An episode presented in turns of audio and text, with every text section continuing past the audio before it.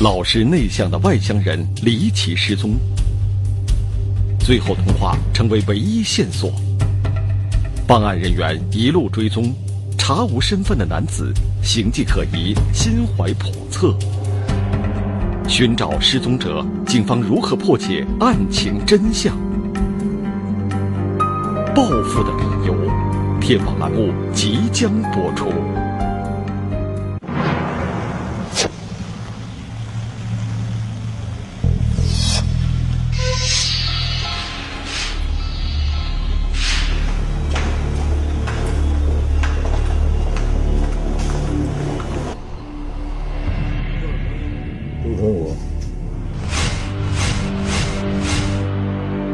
叫周春国，在河北省清苑县公安局刑侦民警们的眼里，他是一个狡猾的犯罪嫌疑人，一副无所谓这么一个表情，总是面带笑容，就是有说有笑，哎，想吃吃，想喝喝，想睡睡，很自然，他不像这么给我感觉不像这么一个杀人犯，这种感觉。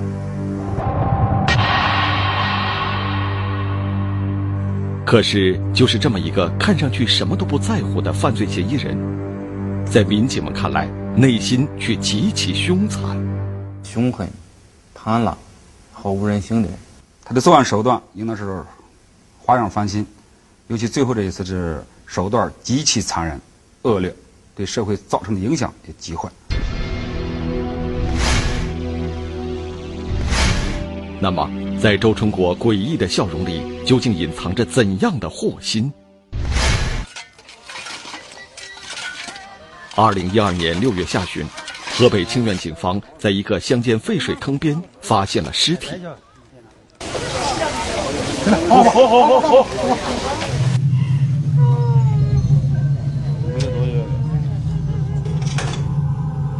经过法医检验，死者为钝器击打致死。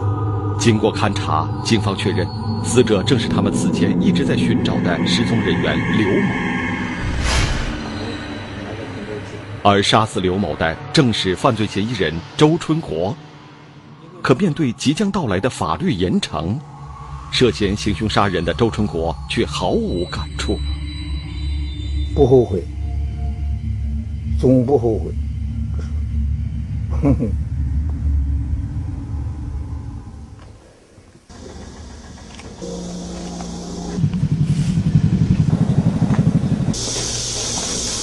二零一二年五月下旬的一天，清苑县公安局的民警们正在帮助一户居民寻找失踪的亲人。失踪者名叫刘振，三十九岁，几年前从安徽老家来到河北清苑，靠收购和倒卖废旧物品谋生。可是，虽然寻人广告贴遍了村村镇镇，刘振却还是音信全无。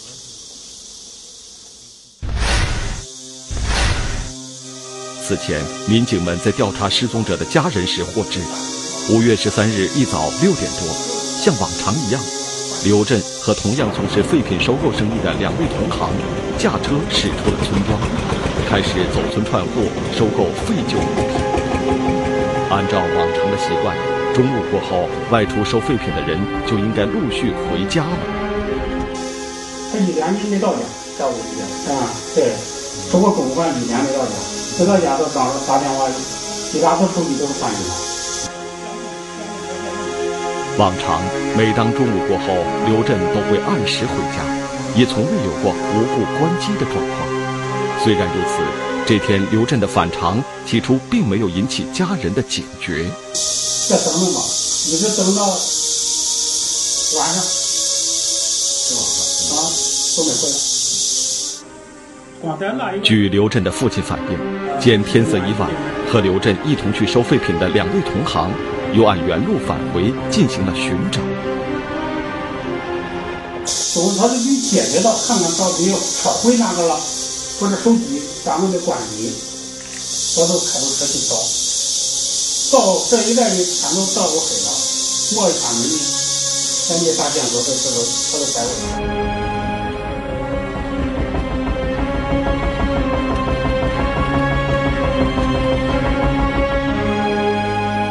接下来的一连几天，整个村庄里收废品的人都放下了生意来帮助寻找刘振。可走遍了附近的村镇，依然没有见到刘振的影子。二三十来，三辆大车，每天都有有那人，都是俺这老乡给他找的，都不干了。拿他的照片。哎，对对，有的问这个村子的主人。哎，对，我都问这人，你可见这人吗？他说没有，没见到，这几天没见到。问这个，就没见到，连车连人就是没见到。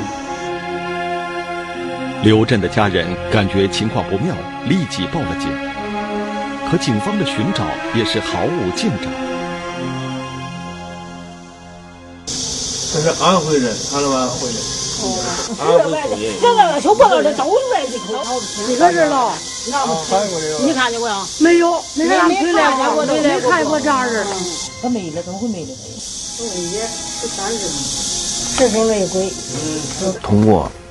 呃，村干部发动群众，通过张贴寻人启事，还有把这个失踪人员的信息录入失踪人员信息库，费了很大的劲，但是始终没有结果。刘震的失踪让民警们感到分外蹊跷。刘震每天是应该是生活非常有规律，没有出现过说一天不回家、不开手机。不给有事儿不给家人联系的情况。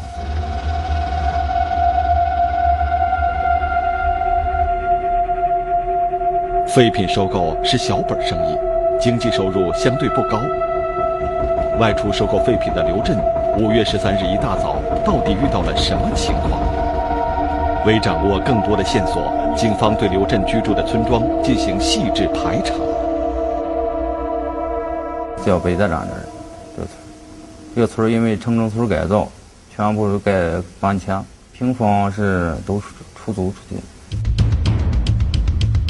北大冉村与清苑县城毗邻，经过城中村改造，村里的住户大多搬进了城区统一规划的住宅小区，于是这里人去村空。可没过多久。慢慢的，这里变成了一个由外来人口聚集、远近闻名的废品收购专业村。这些人们到这儿来了之后，绝大部分都是以收废品为生，这个人员比较复杂。这里人员成分虽然十分复杂，但人们的关系却又十分简单。我是这个老乡。亲戚朋友为多，一个投靠一个，人际关系比较单一。大概六百，他说六百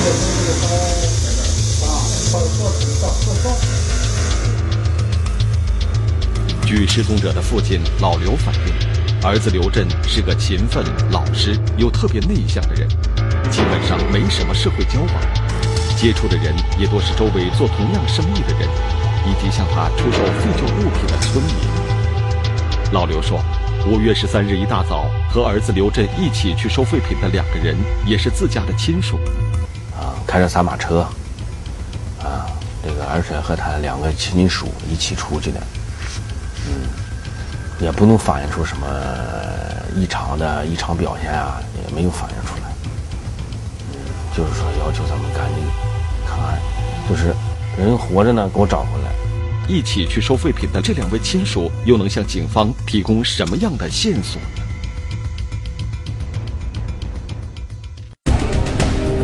老实内向的外乡人离奇失踪，警方和家人苦苦寻找，却毫无下落。问这人，你可见着人吗？都没有，没见到。失踪者到底遭遇到了什么？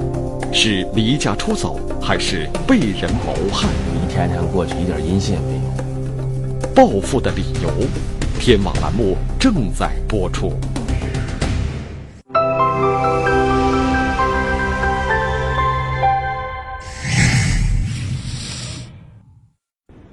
警方获知，二零一二年五月十三日早上，与失踪者刘震一同去收购废旧物品的是他的两位亲属。从两位亲属那里，民警们弄清了当天刘震的行踪。他们三个人呢，开着三辆三马车。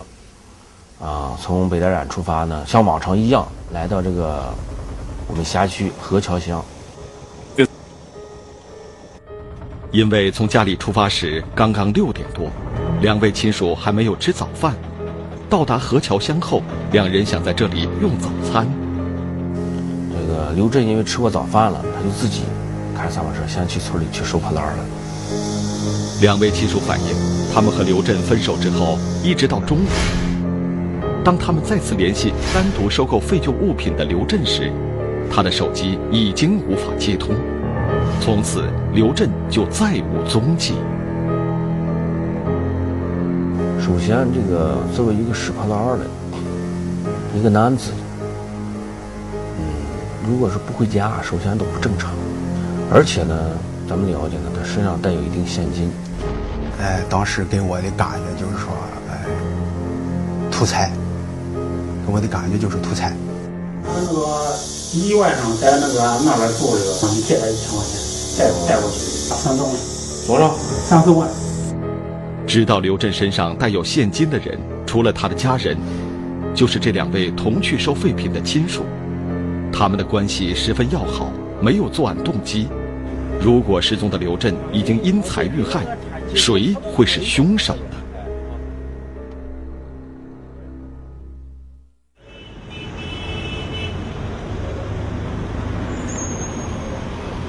为了查清失踪者刘振的去向，警方调取了刘振的通话清单。通过对五月十三号那天通话单进行分析，我们发现，当天早晨，刘振的手机一共有三次通话。首先是凌晨六点十三，他主叫了一个三七六二的电话。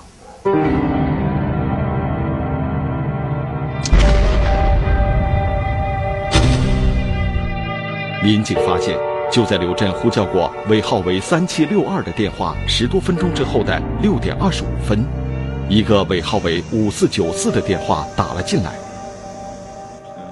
在一个半小时以后的七点五十九分。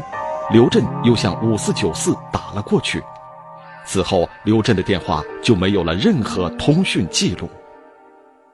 这样呢，我们感觉，就是十三号上午这两个电话，很可能与刘振失踪案有关。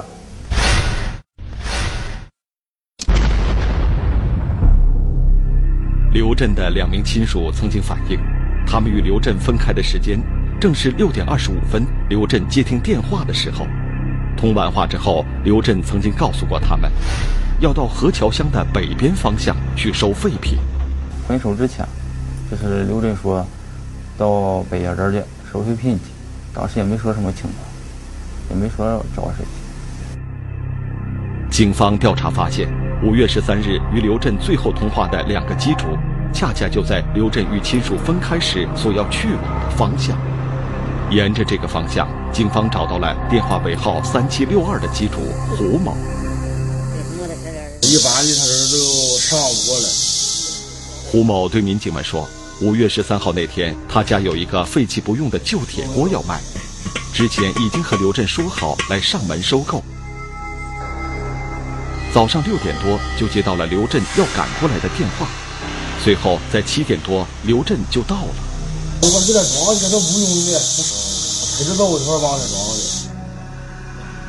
通过调查胡某，警方还了解到，刘振使用的机动三轮车就是这位胡某以较低的价格转让给刘振的。刘振认为这是对他很大的帮助，很感激这位朋友，每次过来都要聊聊家常，攀谈一会儿。我今天会买个三码的，会过来，经常过来看看，我就。但五月十三日那天，刘振却显得很匆忙，装上铁锅，驾车离开了。民警们觉得，刘振之所以匆忙离开胡某家，肯定和五月十三日早上最后发生的那两次通话有关。这是两次通话，都是同一个号码，一个五四九四。这个分析。认为这两个电话很可能与刘振失踪案有关。调查发现，尾号五四九四电话号码的主人叫周春国。五月十三日早上，周春国给刘振打电话是六点二十五分，刘振到朋友胡某处收完铁锅是七点钟以后。最后一次，刘某给五四九四周春国打电话的时间是七点五十九分。民警们分析，最后一次通话的七点五十九分，应该是刘振即将到达或已经到达周春国住处的时间。从离开胡某家到抵达周春国的住处，刘振用了五十多分钟。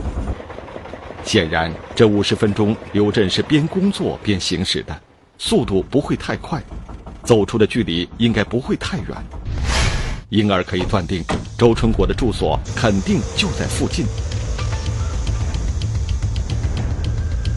果然，民警很快找到了周春国的住所，可这里早已人去屋空。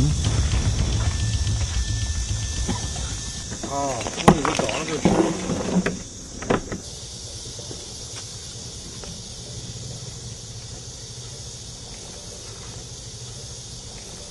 周春国这个住处啊，从外面看就是两间小小北屋，这个有一个大院子，没有院墙。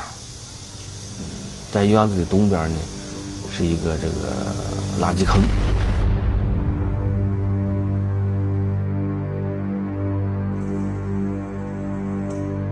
周春国居住的是用来看守废弃厂院的小屋，厂院里杂草丛生，满眼荒芜。两台废旧的机器摆在院落一角，旁边不远就是一个很大的垃圾坑，里面的垃圾散发着熏人的异味。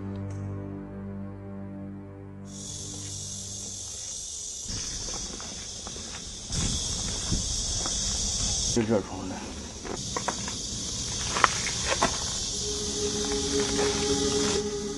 这里就是失踪者刘振五月十三号最后到达的地方。可民警们在这里并没有找到刘振留下的任何踪迹。在到达这里之后，刘振到底遇到了什么呢？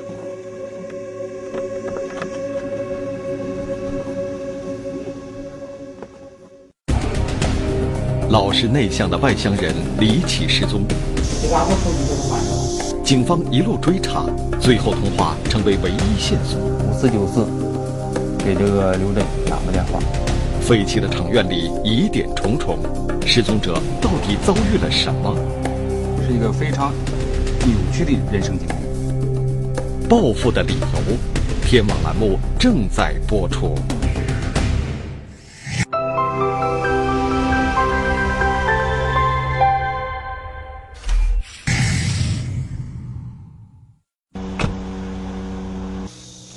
警方根据失踪者最后的通话记录。很快找到了一个废弃厂院，可这里唯一的居住者周春国却不见了踪影。周春国究竟是什么来历？在通话记录中，警方发现，早在五月十三日刘振失踪之前，五四九四电话号码的主人周春国与刘振还通过两次电话。往前一推，发现五月十日。五四九四给这个刘震打过电话。十二号，刘震给这个五四九四又打过电话。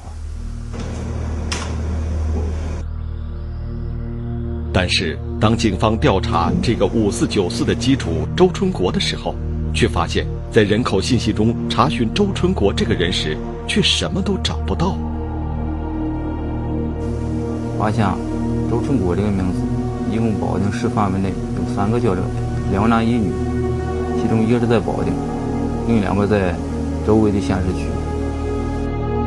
警方经过调查，另外两男一女叫周春国的人和警方要找的人相差甚远，他们根本没有尾号是五四九四的电话号码。后来我们又从省、全国人口信息上查询，也没有找到与这个刘振。有来往交集的周春国，那么怎么想法了解一下真正的吃鸡人的身份是个什么样的人？到底与与本案有没有关系？警方发现，与刘振通话的周春国居然是一个没有户籍的隐形人，案情调查难度骤然加大。那么，这个隐形人周春国又在电话中对失踪者刘振说过什么呢？民警再次询问了刘振的家人。没事了吧？打电话，打电话的时候你多带点钱，我这有有有有有有户多货多。嗯。有好东西。嗯，我留个电话。啊，这有货有货。啊，对，货多，你多在这然后多在这刘振的父亲反映，刘振失踪前一天，也就是五月十二日，周春国在电话里曾嘱咐刘振多带些钱，说是有比较值钱的物品要卖出。通话时间是上午九点。民警分析，可能正是因为十二号这天刘振没有带够钱，买卖没有成交，所以周春国才又在第二天，也就是五月十三日刘振失踪的这天早上。再次打电话催促刘振。五月十三日一早，刘振在河桥巷路口与周春国通完电话，和两位亲属告别之后，就带着早已备好的三千多块钱，朝着周春国的住处驶去了。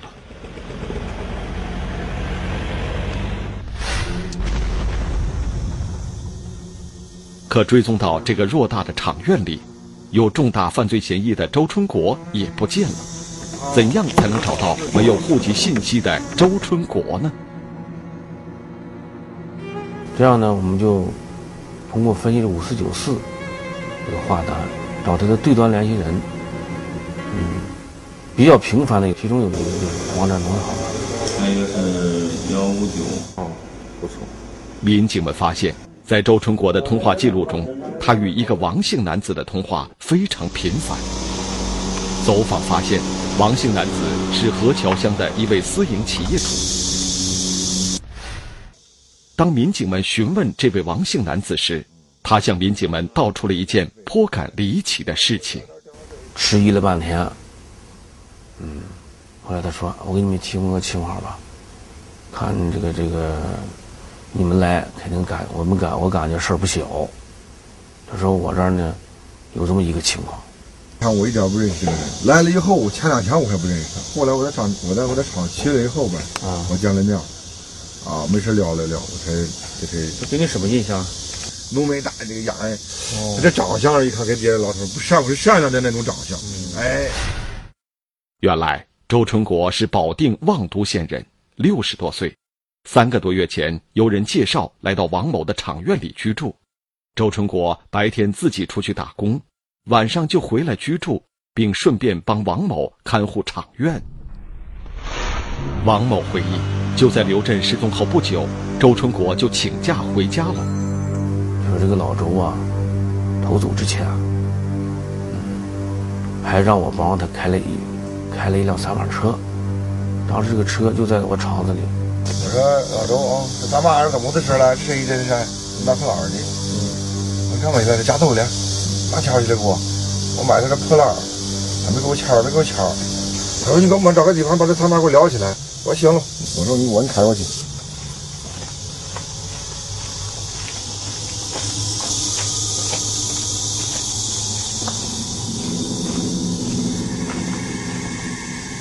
三马车，这是停在了东墙根儿，车上有个大铁锅。找到三轮车。车厢里很醒目的可以看到一口破旧的铁锅，这可以表明车辆就是失踪者刘振的。这口铁锅也肯定是五月十三日早上刘振的第一笔生意，买下朋友胡某的那口铁锅。找到刘振的三轮车，周春国的嫌疑再一次加大。夜幕降临，民警们仍在继续工作。他们对周春国借住的小屋进行搜查，却有了重大发现。在东边，靠东边他住的这个屋子，一进门口这儿，这个南墙根底下，我们发现了大量的这个喷溅血迹。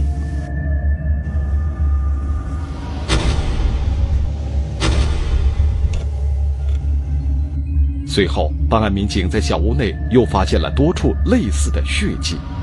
把灯翻过来一看。也有很多，靠这个西西南角这儿呢，这个血迹也很多。然后呢，他为了伪伪装，他在这个地方他垒起来一个阿玛，然后我们把这个阿玛拆开，拆开以后，阿玛下边这个墙面上血迹更多。这样一个到处遗留着血迹的案发现场，让经验丰富的办案民警感到，失踪三十多天的刘振。凶多吉少。说杀这么一个这个收破烂的，哎呀，这这这这这个用心真是歹毒，心狠手辣。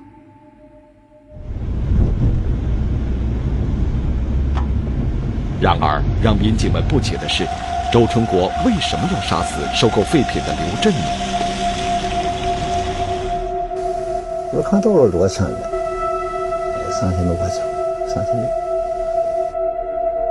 民警们觉得，周春国作案的目的不一定仅是为了谋取刘振身上所携带的三千多元现金，在周春国看似从容的外表下，又隐藏着一颗怎样污秽不堪的内心呢？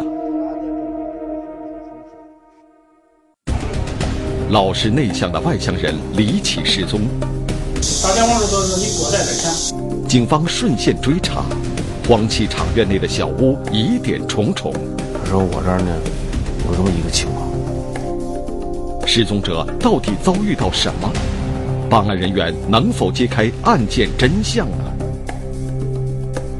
报复的理由，天网栏目正在播出。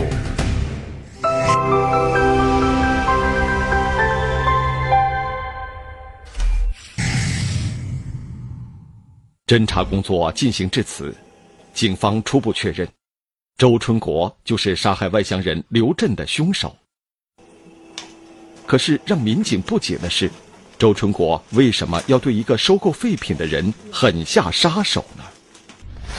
这不在你这打工，是不是怎么跟我说的？我说他走了啊，我说他说回家啊回家一趟，回家一趟，我回家看看，我看看。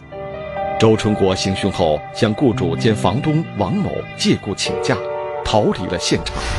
但他并没有就此隐匿，而是躲了几天，又堂而皇之的返回了谋害刘振的住所。六十多岁的周春国为什么不就此开始亡命生涯？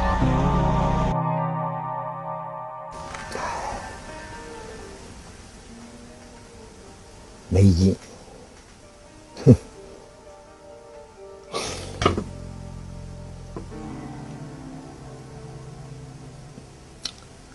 审讯中，民警们发现，在周春国看来，他的人生已经毫无意义。老周这是呢，干活没种，人家别人干活干了一天，嗯，他这是呢干一会儿，啊，好色，这叫好色。原来，周春国来到清苑县，在房东兼雇主王某这里住下以后，并没有靠双手挣钱，而是好吃懒做、游手好闲。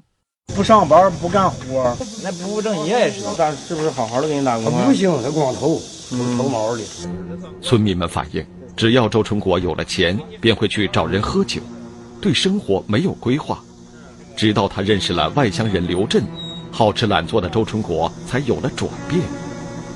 刘振平时都在那边收废品，每一次都是从他们这个厂子北边这个道上出道而过，这么就认识了。周春国外出时，经常看到废弃的电瓶。后来，周春国这个问问过刘振，这个电瓶多少钱一块？这个刘振呢说的是每块电瓶一百八。刘振的回答让他有了一个快速挣钱的办法，他开始想尽各种办法四处收集，或以更低的价格收购废弃的电瓶，然后再转手卖给刘振。从而赚取差价。这一个多月，他前前后后卖过四次，是每次一块儿这是都是拿一百八收的。可是随着买卖次数的增多，周春国与刘振的交易开始出现问题。这个刘振呀，也想给他少给他点钱，给他一百三一块收的。他一起楼就说一百二、一百三，是你瞎说呢吧？你给我一百三了呢？什么事儿啊？再说一遍。当地老百姓发现刘振这人呗，比较抠门这个在收废品过程中，经常跟人家压低价你往别人说一块钱，他非给人家九毛，九毛五。有的时候不，你看没人，有人发呀，这个还来拿个小刘振压价收购的行为激怒了周春国，在周春国的坚持下，后来交易恢复了原价，但刘振的收购款却不再准时到位。刘振说：“钱贷的钱不够，下来再给。”就这样，在五月十一日这天，刘振又从周春国这里拉走了八块废弃电瓶。买卖虽然成交了，但刘振压价欠账的行为始终让周春国怀恨在心。这时，周春国想到了以前发生的一件事，让他对刘振更加愤怒。那次买我看见过他两次，头一回天把我那个那那那那那个那塑料瓶子给拉跑了，就这次塑料瓶子，哈，我对他。据周春国供述，前段时间他捡了一些废铁，也搜集了一些饮料瓶，堆放在了屋外。本来是要出售给刘振换钱的，可是刘振却趁周春国不注意，偷偷拿走了这些物品，这让周春国非常生气。就这样，周春国开始谋划他的报复计划。这是有预谋性，这想着把刘振杀害。这样那天呢？这个他给刘振打个电话，说：“这个我这儿呢有点好东西，主要指的有点废铜废铝这些东西。”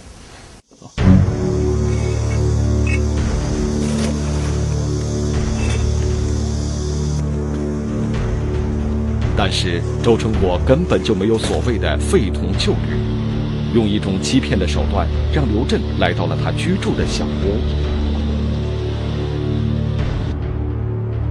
五月十三日的早上，刘振在收购完铁锅和部分废旧物品后，开着自己的三轮车向周春国的住处驶去。七点五十九分，刘振在电话里确认周春国在家以后，来到了周春国的房门外。当走进室内的刘振按照周春国的引导来到床前，俯身低头拖拽床下的所谓废铜旧铝时，早有准备的周春国趁机实施了他的罪恶计划。啊，这个本来不应该发生的事，但是它发生了。原来呢，就是那个那个尸体呢，就埋在杀人现场院子里边一个这个一个坑里边了。这个这个用垃圾盖上了。上面要烤，还得烤饭甜的，都是硬的。好好好好好。周春国居住的房间里，民警们找到了他行凶时使用的铁锤、刀具等凶器。这是我遇到的犯罪嫌疑人当中，犯罪经历最多、最丰富。他的作案手段应该是花样翻新。通过调查，警方获知，周春国因犯盗窃罪两次入狱，2001年又因拐卖妇女儿童罪再次入狱。三次入狱，服刑共计二十一年。周春国还有过两次婚姻，但都因为他自我毁灭式的生活方式以失败告终。当谈到无辜死去的刘振，谈到自己即将承受的刑罚，游戏人生的周春国毫无悔意。人生，人生这一桩就过去了，俺这该他死了。该我走了，也该他走。应当说，他的偏激的人格、性格，影响了他的一生。这人好吃懒做，从来不想用自己的双手创造属于他自己的财富，而是通过去偷、去抢、去骗。就是他走的每一步都是歪路、邪路，使他一一步步走向这个犯罪的深渊。主要是还是有他这个人格的扭曲的人格，造成的现在的结果。案件的告破和周春国的落网，警方的工作得到了群众的广泛认可。要说警方破案及时呢，也也叫做安全的，安全的。嗯，这个为民除害，哎，人们感到有安全感。